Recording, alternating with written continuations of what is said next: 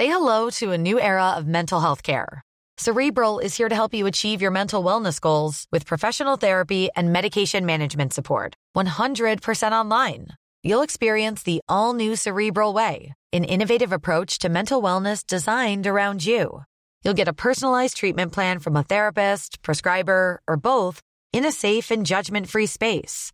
Your Cerebral therapist or prescriber will outline a customized plan with clear milestones along the way so you can get to feeling your best. With Cerebral, you're not alone in your mental health journey. We're here to empower you to live a fulfilling life. So take that first step towards a brighter future and sign up today at cerebral.com slash podcast and use code ACasts to get 15% off your first month. Offer only valid on monthly plans. Other exclusions may apply. Offer ends July 31st, 2024. See site for details.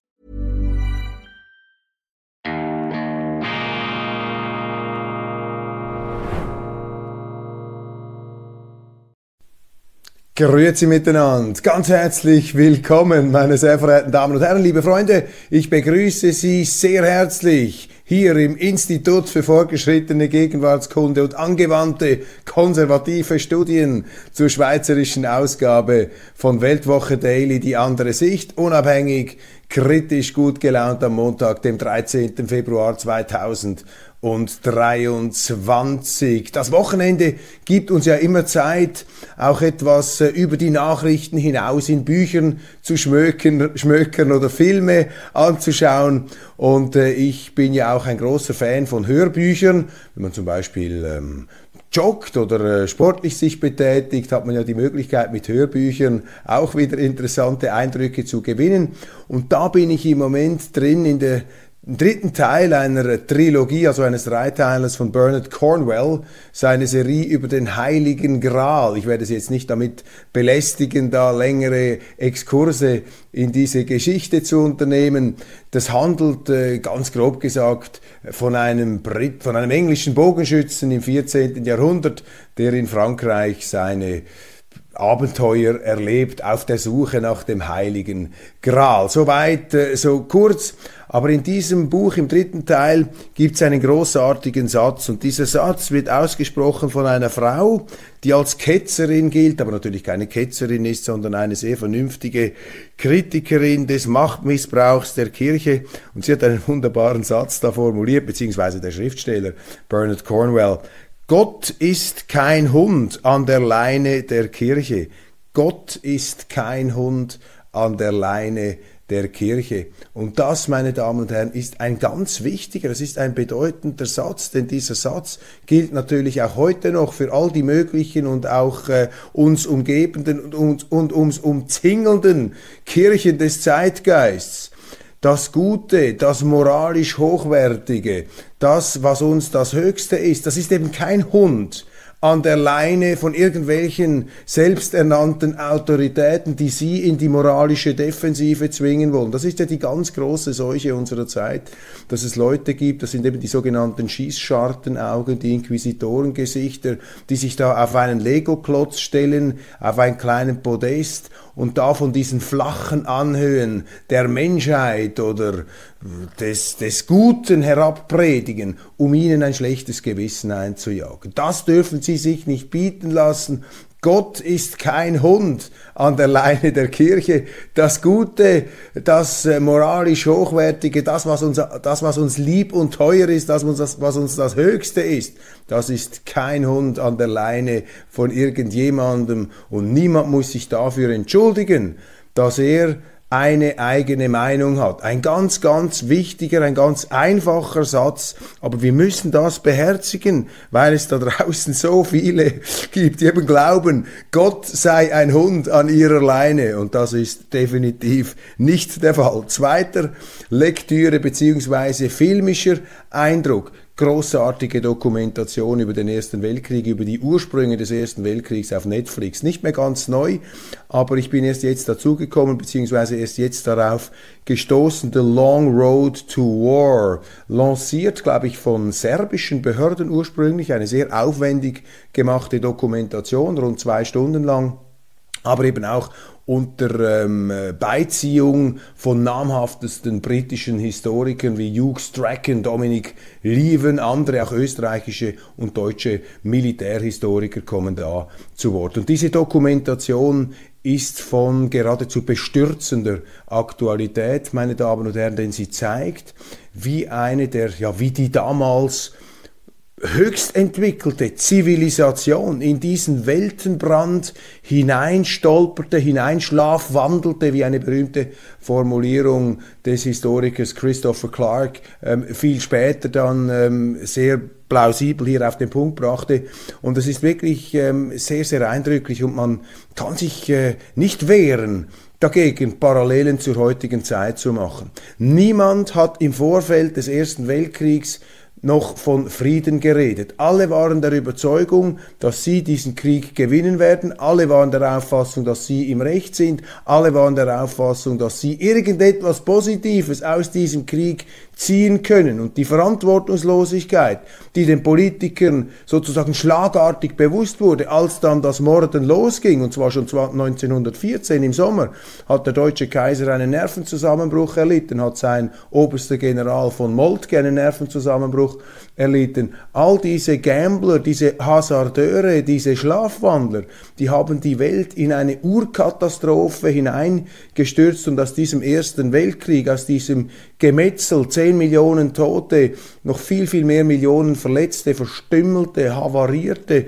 ähm, und äh, untergegangene Reiche, ganze Ordnungen sind da eingestürzt unter dem Kanonendonner in den Schlachtfeldern dieser fürchterlichen Abnützungs- und Stellungskriege. Und all das hat eben diese sogenannte Urkatastrophe des 20. Jahrhunderts bewirkt. Und meine große Angst, meine Befürchtung, meine Sorge besteht ja darin, dass wir mit diesem Ukraine-Krieg in eine ähnliche Urkatastrophe des 21. Jahrhunderts hineingeraten könnten, ja natürlich, äh, es gibt viele, viele Differenzen, es gibt viele Unterschiede, die man da nicht einfach einebnen kann, aber die Leichtfertigkeit, mit der eben diese Risiken, die unzweifelhaft da sind, wir haben es mit Atomwaffen zu tun, wir haben es mit einer Atommacht zu tun. All diese Risiken, die werden mit geradezu frivoler Leichtfertigkeit heute in Kauf genommen von Politikern, das muss man sagen, die in, äh, über, im überwiegenden Prozentsatz aller Fälle ähm, Wehrdienstverweigerer sind oder Leute, die einfach mit dem Militärischen noch gar nicht in Berührung gekommen sind. Und das sollte uns nachdenklich machen, das sollte uns als Bürger aufrütteln, damit wir zum Frieden mahnen. In Deutschland hat sich ja nun die Feministin, die Urfeministin Alice Schwarzer zusammengetan mit Sarah Wagenknecht und sie haben da einen Friedensappell gestartet. Äh, über 300.000 Leute sollen das schon unterzeichnet haben. Und das sind wichtige Signale, dass man den äh, Politikern den äh, zum Teil mit Oropax äh, sich selber taubstellenden Politikern, die da auf ihrer ganz schmalen Bahn unterwegs sind, dass man denen zeigt, dass da draußen also ganz andere ähm, Überlegungen da sind. Mein Eindruck ist ja, dass die ganze Welt, die ganze Welt möchte eigentlich Frieden. Die Leute wollen Frieden, aber die Politiker steigern sich da in etwas hinein, immer hysterischer. Wir sind ähm, ähm, immer wieder konfrontiert, auch mit Interviews, mit Aussagen, die hier zum Krieg anmahnen. Und ist wirklich interessant. Also schauen Sie sich diese Netflix-Doku an.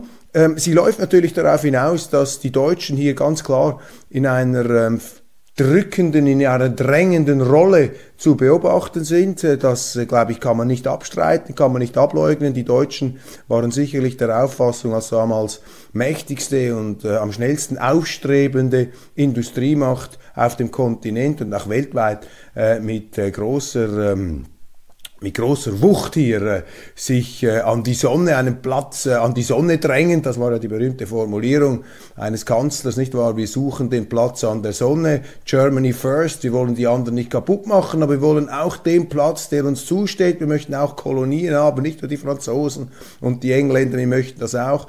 Die Deutschen sicherlich mit einem übertriebenen Selbstbewusstsein ausgestattet, daneben Österreich, Ungarn, die, die sich im Niedergang befindende Donaumonarchie, die da vom Balkan her sich bedrängt fühlte, von Serbien und von den Deutschen immer etwas gepusht wurde, das Ganze eskalieren zu lassen, weil die Deutschen eben auch in einer Art Paranoia sich umkreist fühlten, zum Teil auch ähm, tatsächlich umkreist waren. Auch ähnlich wieder zu heute diese wechselseitige Paranoia. Die Russen sind paranoid gegenüber dem Westen, der Westen ist paranoid gegenüber den Russen. Das kann sich eben hochschaukeln. Also die Deutschen hier äh, sicherlich in der sehr kritisch beurteilten Rolle in dieser Dokumentation, aber zum Beispiel auch die Franzosen, der damalige Ministerpräsident Poincaré, eine Sitzung gemacht 1914 mit den Russen. Da haben sie Deutschland und Österreich, Ungarn schon aufgeteilt, aufgesplittet und sich gegenseitig da ein paar Filetstücke zugeschoben. Solche Fantasien kursieren jetzt ja auch mit Blick auf Russland. Da gibt es ja auch schon diese Planspiele, ja, wie man dann Russland filettieren könnte. Das geht dorthin, das geht dorthin. Die Ukraine in der NATO und so weiter und dann gegen China. Ähm, heute nehmen wir Manhattan und dann die ganze Welt. Also diese Fantasien ähm, geistern da wieder in diesen Köpfen herum, in diesen fiebrigen Synapsen, die sich da aufschäumen, aufheizen, die da zucken und blitzen und die Gefahr besteht, dass diese Geistesblitze ähm, und ja, mir jetzt dieses Bild nicht überstrapazieren, so große Geistesblitze sind es nicht, aber diese Blitze können dann eben Funken schlagen im realen Leben. Kurzum, dieser Film, diese Dokumentation sehr, sehr eindrücklich. Und jetzt gleich noch das dritte, aber vermutlich überlade ich jetzt da dieses Intro, aber ich bringe es Ihnen trotzdem. François Guizot, The History of Civilization in Europe, edited and with an introduction by Larry Siedentop. Zuschauer dieser Sendung ist Larry Siedentop ein guter Vertrauter, ein Bekannter, denn ich habe von Larry Siedentop das Buch mit großer Begeisterung vorgestellt, die Invent Inventing the Individual, die Erfindung des Individuums, wie aus der christlichen Kultur letztlich der Liberalismus, der Begriff des Ichs, der Begriff des Selbst und eben auch demokratische Grundlagen entstanden sind. Larry Siedentop, ein großer Gelehrter in der Tradition dieses François Guizot. Er zitiert ihn auch sehr oft in seinem Buch. Und das ist nun die Originalschrift aus dem 19. Jahrhundert. Das war ein absoluter Bestseller, eine Sensation in Frankreich. Guizot lehrte Philosophie und Geschichte an der Sorbonne in, in der französischen Superuniversität in Paris. Zumindest damals war das eine absolute Top-Uni in Europa, eine der allerersten Adressen. Und dieser François Guizot, das war ein französischer Protestant, der äh, da in den verschiedenen Verwerfungen im Gefolge des Untergangs äh, der napoleonischen Diktatur auch etwas in die unter die Räder in die Stromschnellen ähm, zwischen die Fronten geraten ist. Er musste sich dann mit seiner Familie, also da war er noch jung, ähm, nach Genf verabschieden. Sie waren in der Republik Genf.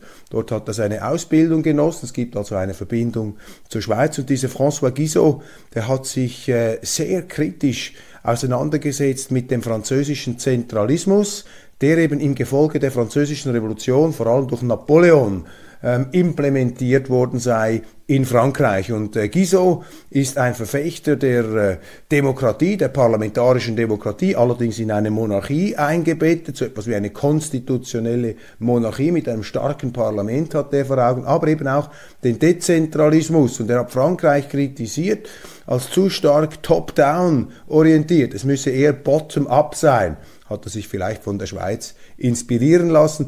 Man könnte auch von einer vorweggenommenen Kritik an der Europäischen Union sprechen, die ja stark geprägt ist auch von diesem französischen Zentralismus, der sich ja durchsetzen konnte. Aber dieses Buch hier, The History of Civilization in Europe, das ist natürlich die englische Übersetzung, ähm, die erzählt eben von den Wesensmerkmalen der europäischen Zivilisation, von den Rechtstraditionen, auch von philosophischen, von gedanklichen Wurzeln unserer Kultur. Und gerade in der heutigen Zeit, wo ja das Wort der Wertegemeinschaft allgegenwärtig ist und damit eben auch mh, hm, allgegenwärtig abgenutzt ist, scheint es mir wichtig zu sein, sich darin zu vertiefen, was denn nun wirklich die Wurzeln unserer Kultur sind. Und ich werde jetzt dieses Buch, bin erst jetzt ähm, in den ersten äh, Seiten da drin, ich werde Sie da auf dem Laufenden halten bei Gelegenheit und nach Möglichkeit, um Ihnen da ein paar wichtige Erkenntnisse weiterzugeben, dass die wichtigste gleich mal zu allererst, nämlich eben dieser Antizentralismus, der von Giso äh, da nach vorne gebracht wird. Spitäler melden mehr und schwerere Skiunfälle. Wir haben jetzt Sportferien in der Schweiz und ich nehme diese Tagesanzeiger-Schlagzeile vom Freitag zum Anlass, um Sie eindringlich zu mahnen, passen Sie auf auf den Skipisten darf man nicht ähm, auf die leichte Schulter nehmen. Da gibt es wirklich fürchterliche Verletzungen.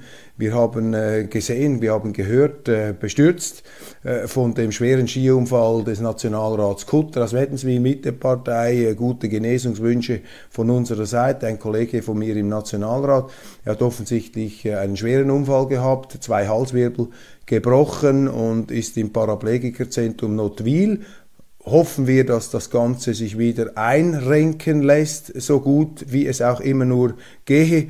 Ich habe gestern beim Mittagessen unter Freunden, wir waren am Skifahren, habe ich auch ähm, Erzählungen beiläufiger Art ähm, mitbekommen, wo mir ein äh, Kollege ja berichtet hat, dass ein 40-jähriger ähm, Geschäftsbekannter von ihm auf dem Snowboard äh, ganz unglücklich gestürzt sei auf der Piste, auf einen Stein, der irgendwo auf einer Piste lag und das sei dermaßen, ähm, also wirklich grauenhaft gerade das Rückgrat getroffen und der sei nun auch an den Rollstuhl gefesselt. Deshalb die Mahnung hier äh, auch, äh, verzichten Sie auf keinen Fall den Rückenpanzer, übernehmen Sie sich nicht. Wir haben aufgrund der etwas angespannten Schneesituation in den Bergen eine Konzentration auf bestimmte Skigebiete. Sehr, sehr gefährlich, seien Sie sich der Risiken bewusst. Grüne erhalten Dämpfer in Zürich.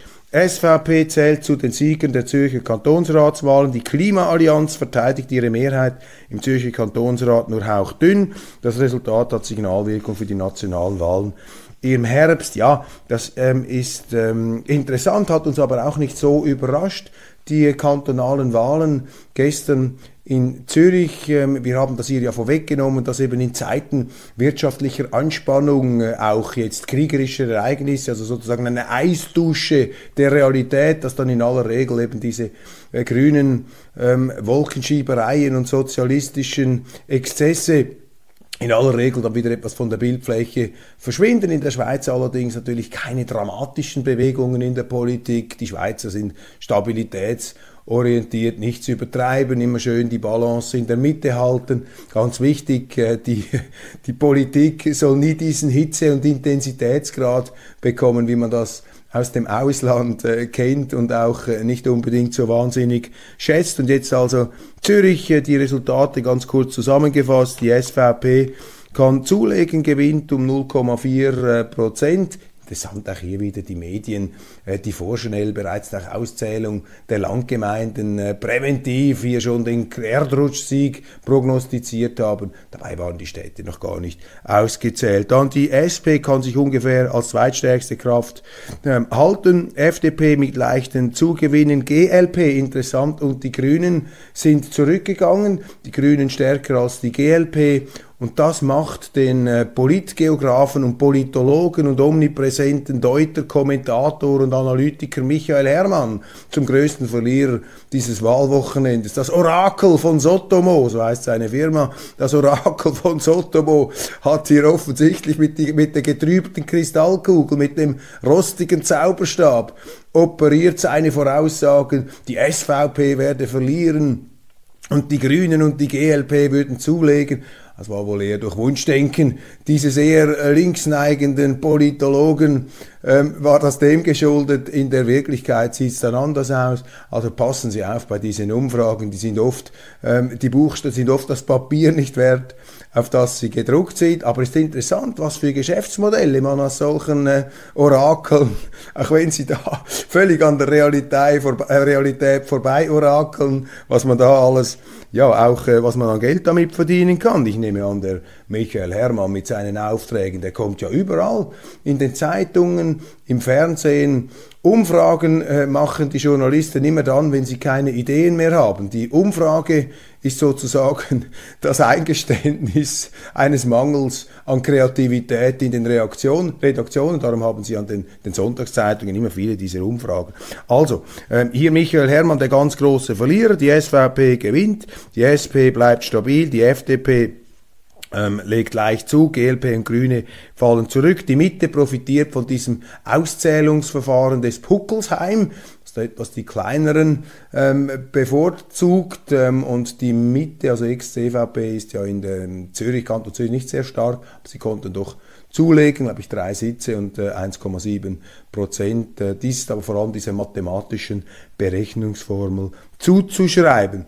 Die Klimaallianz, die sogenannte rot-grüne Klimaallianz, die konnte sich halten, hauchdünn. Die Wagenburg hielt dem bürgerlichen Angriff stand und ausschlaggebend dafür war der Erfolg der Corona-Kritikerpartei die Aufrechten. Sie haben 2,2 Prozent gemacht, das heißt, sie kommen da nicht mit äh, Sitzen nachher in den äh, Kantonsrat.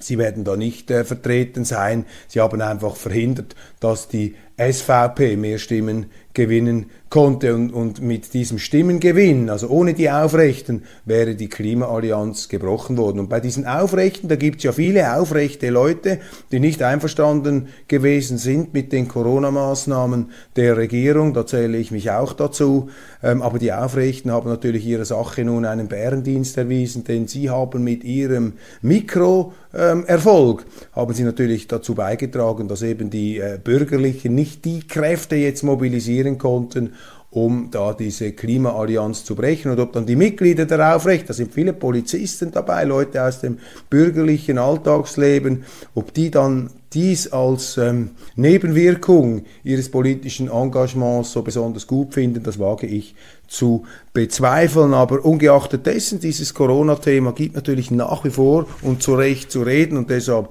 haben sich diese Aufrechten da auf, aufrecht in den Kampf geworfen. Beim Regierungsrat gab es keine Überraschungen. Da ist zu erwähnen, dass mit über 60.000 Stimmen der sehr unbequeme Kandidat Hans-Peter Amrein einer der wirklich also ganz kritischen Geister in der Zürcher Politik, der mit dem Laserblick, mit dem Laserblick durch die Staatsrechnungen durchgeht, der aufspürt, also wirklich mit Adleraugen ähm, aufspürt, immer wieder die Widersprüche und Abgründe auch des behördlichen Verhaltens. Er hat immerhin, immerhin als Einzelkämpfer kann man sagen, ähm, über 60.000 Stimmen gemacht. Er äh, ist jetzt im Begriff, hat er bekannt gegeben, eine Stiftung zu gründen für mehr Transparenz in der Politik. Und er ist ja sozusagen ein wandelnder Scheinwerfer der Transparenz, Hans-Peter Amrhein. Und viele ähm, Politiker im Kanton Zürich gehen in Deckung, wenn er auf ein Rednerpult steigt. Das sind eben die verhaltensauffälligen, schwer erziehbaren Typen, diese kernigen Figuren, die die Politik eben auch auszeichnet. Dann weniger erfreulich für die SVP im Kanton Basel-Land. Da ist die Kandidatin Sandra Solberger, die ich natürlich sehr gut kenne, eine Kollegin von mir aus dem Nationalrat, die ist gescheitert an einem EVPler namens Tommy Jordan. Jordan, ich kenne den nicht. Äh, der hat einen Überraschungserfolg äh, lanciert und damit die SVP aus der basel-landschaftlichen Regierung rausgedrückt. Und da sind die Medien der Auffassung, das habe damit zu tun, dass Sandra Solberger sich einfach zu wenig engagiert habe, zu wenig gekämpft habe, zu wenig Plakate geschaltet habe. Sie habe sich da auch vom Podium ähm, zurückgezogen, nicht äh, zur Verfügung gestellt. Ich kann nicht beurteilen, ob das stimmt. Ich glaube grundsätzlich gar nichts, was die Medien über die SVP schreiben. Das ist alles Interesse geleitet, Interesse gesteuert. Ich werde mich mal selber erkundigen, aber das ist so zumindest die mediale Interpretation. Sie haben sich auch nicht mit, ähm, mit klaren politischen Statements vorgewagt, quasi, wir haben ja diesen Sitz sowieso auf sicher und das, äh, glaube ich, ist in der Politik wie in allem äh, so. Sie haben nie etwas auf sicher. Sie müssen immer natürlich mit letzter Entschlossenheit kämpfen. Die SVP bleibt da stärkste Partei, ungefähr gleichbleibend, die FDP auch, zwei, Nummer zwei, gleichbleibend, Mitte mit einem kleinen Zugewinn. Die EVP eben des Domi Jordan, die kann sich ähm, halten. GLP, da legen sie zu. Die SP stört, ähm, fallen ab und die Grünen ebenfalls. Also auch da Basel-Landschaft, ähm, Anzeichen eines Endes der ähm, grünen Welle, Kampf der Narrative.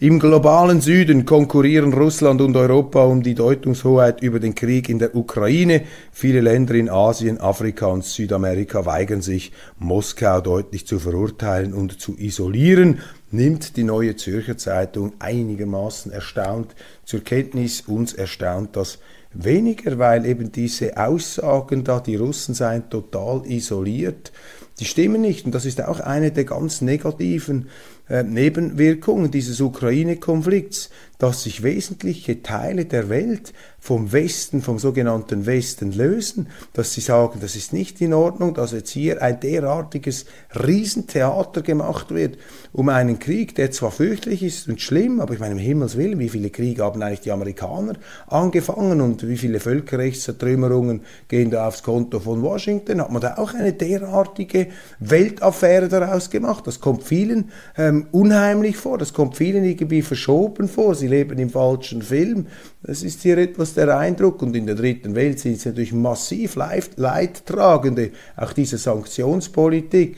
Und äh, jetzt aus westlicher Sicht, aus amerikanischer Sicht, aus der Sicht jener, die diesen Krieg ja immer mehr vorantreiben, ähm, müsste man äh, im Prinzip äh, mal auf den Gedanken kommen und sich fragen, ja, ist das denn in unserem Sinne, wenn sozusagen als Kollateralschaden hier in der dritten Welt, in der zweiten Welt massive Verwerfungen und, und, und, und Beschädigungen stattfinden? Das treibt ja diese Länder geradezu in die Nähe jener fürchterlichen Autokratien wie Russland und China. Also Sie sehen, dieser Mangel an Realpolitik, den wir hier schon oft diagnostiziert haben, der zeichnet sich eben auch da ähm, exakt in diesem äh, Bereich ab. Dann, äh, da werde ich natürlich international etwas stärker darauf eingehen, die CDU siegte in Berlin, das ist bemerkenswert, dass also die CDU in der deutschen Hauptstadt äh, die SPD, die ähm, deutlich schlagen konnte mit einem massiven Zugewinn. Die Linken können immer noch weiter regieren, wenn sie da eine entsprechende Koalition bilden. Aber dieser Erfolg der CDU,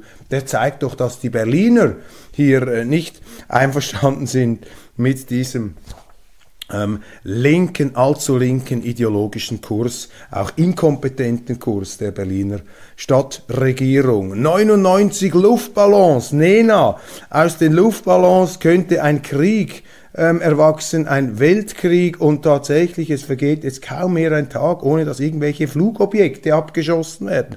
USA schießen weitere Flugobjekte ab, auch China erklärt ein unbemanntes Flugobjekt entdeckt zu haben, die Supermächte, die Atommächte holen Luftballons vom Himmel. Ich meine, Sie müssen sich das nur schon mal als Sinnbild vor Augen halten, als Sinnbild des Wahnsinns unserer Gegenwart. Also man müsste all diesen, ähm, diesen, diesen Ballon ähm, diesen Ballon versenken, diesen Ballon abschießen, müsste man verordnen, zwangsmäßig verordnen, sich diese Netflix Serie über den Ersten Weltkrieg anzuschauen, aber ich befürchte, dass das äh, abprallen wird am Hartbeton ihrer ideologischen Vorstellungen. Die, die haben gar nicht mehr die Antennen draußen, um dafür sich offen zu halten. Die USA mussten, glaube ich, zugeben, dass sie noch einen irregeleiteten Wetterballon abgeschossen haben. Also das wird wirklich langsam zu einem Satirestoff. Allerdings ähm, brandgefährlich und natürlich äh, mit äh, unabsehbaren, nach wie vor tragischen Risiken, die da auf dem Tisch liegen. Eine ETH-Forscherin wird zitiert in der Boulevardzeitung Blick zum sogenannten Dichtestress. Das ist also in der Schweiz die Folge der massiven Zuwanderung in unser kleines Land. Und da äh, wagt sie sich mit der These nach vorne, die Schweiz hat auch für 16 Millionen Menschen Platz, sagt die ETH-Forscherin. Ja, da, wird sie, da werden ihr die Herzen zufliegen nach, nach diesem Satz. Schweizer Skistars gewinnen die Königsdisziplinen Marcel Odermatt und ähm, Marco, ja, Jetzt muss ich aufpassen, dass ich nicht den falschen Vornamen sage. Also der Skifahrer Rodermatt, verzeihen Sie bitte, ich bin da nicht mehr ganz, seit Bernhard Russi bin ich da nicht mehr ganz äh, ajour. Und Jasmin Fluri haben äh, Gold gewonnen an der WM. Ich muss dieses Gebiet jetzt gleich verlassen, sonst äh, begebe ich mich aufs Glatteis. Dann der deutsche Ex-Diplomat und jetzige Direktor der Münchner Sicherheitskonferenz.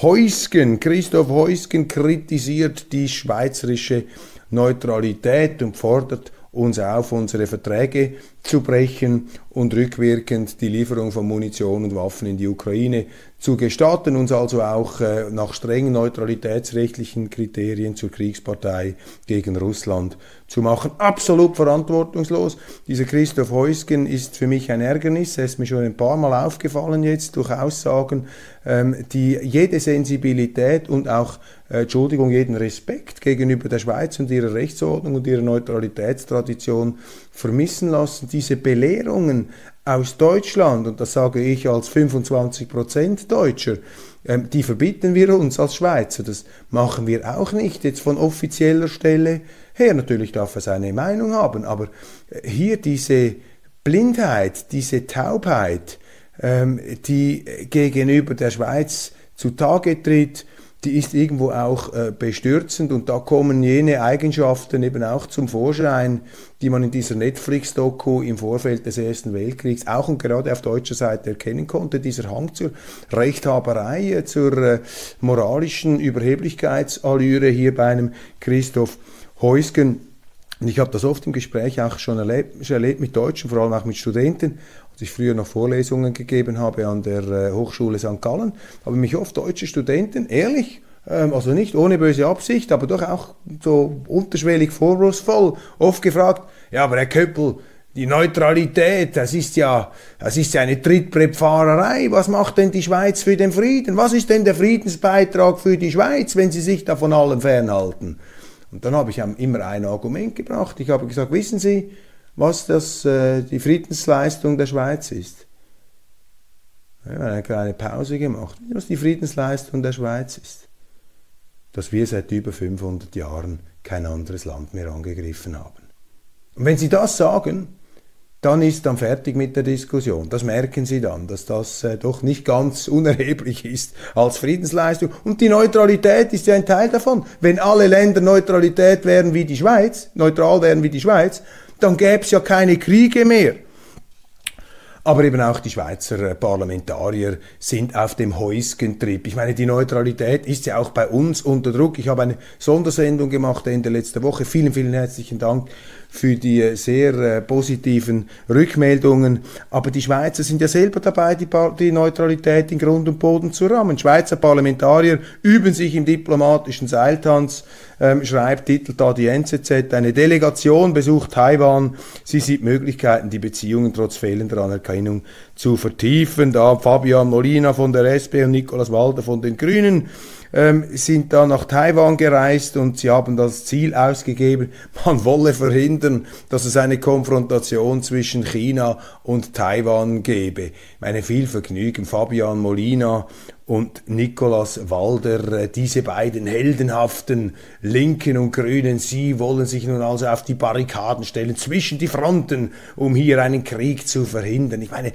bewundere fast schon wieder dieses Selbstvertrauen der Kollegen im Nationalrat, aber letztlich, wenn Sie ehrlich in den Spiegel schauen würden, geht es doch da um ganz etwas anderes. Es geht einfach darum, dass Sie sich inszenieren können als sogenannte Friedensengel da weltweit unterwegs. Das sind eben auch Leute, die glauben, sie hätten den Frieden, die Moral, das Gute als Hund an ihrer Leine. Und das sind dann die, die sich auch vor den Kameras und in der Politik immer fürchterlich aufplustern und mit dem Zeigefinger auf andere zeigen, die aus ihrer Sicht dann moralisch minderwertig Gewalttätiger sein. Hüt, sind, hütet euch vor solchen, äh, vor solchen Gutmenschen, vor solchen Moralisierern.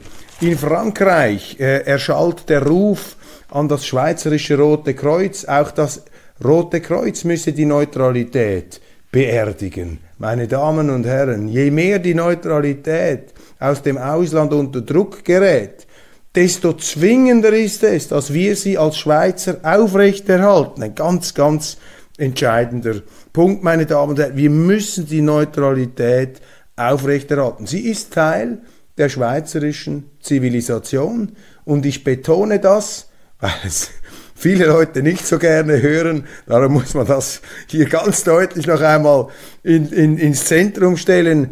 Diese Neutralität, völkerrechtlich verbrieft, 1815 am Wiener Kongress auch und gerade dank dem Engagement des russischen Zaren Alexander. Ja, ohne die Russen hätten wir diese Neutralität damals so nicht bekommen. Muss man sich auch immer bewusst sein. Klammer auf, es soll noch eine Liebschaft des Zars in der Schweiz eine Rolle gespielt haben. Cherche la femme. Aber umso besser, wenn die, die Neutralität auch noch eine romantische Note bekommt dann sollten doch auch diese modernen Romantiker und Gutmenschen der Politik der Neutralität vermehrt wieder etwas abgewinnen können. Doch, mal sehen, ich äh, glaube das nicht. Ich glaube, es braucht da unser Engagement hier etwas äh, nachzuhelfen, wenn die Politiker das nicht sehen wollen. Das war's von Weltwoche Daily Schweiz. Ganz herzlichen Dank für die Aufmerksamkeit und wir sehen uns dann morgen wieder am Dienstag auf dem gleichen Kanal. Abonnieren Sie unseren YouTube und auch natürlich die Weltwoche App. Wir bleiben dabei, unabhängig, kritisch, gut gelaunt. Machen Sie es gut und einen schönen Tag.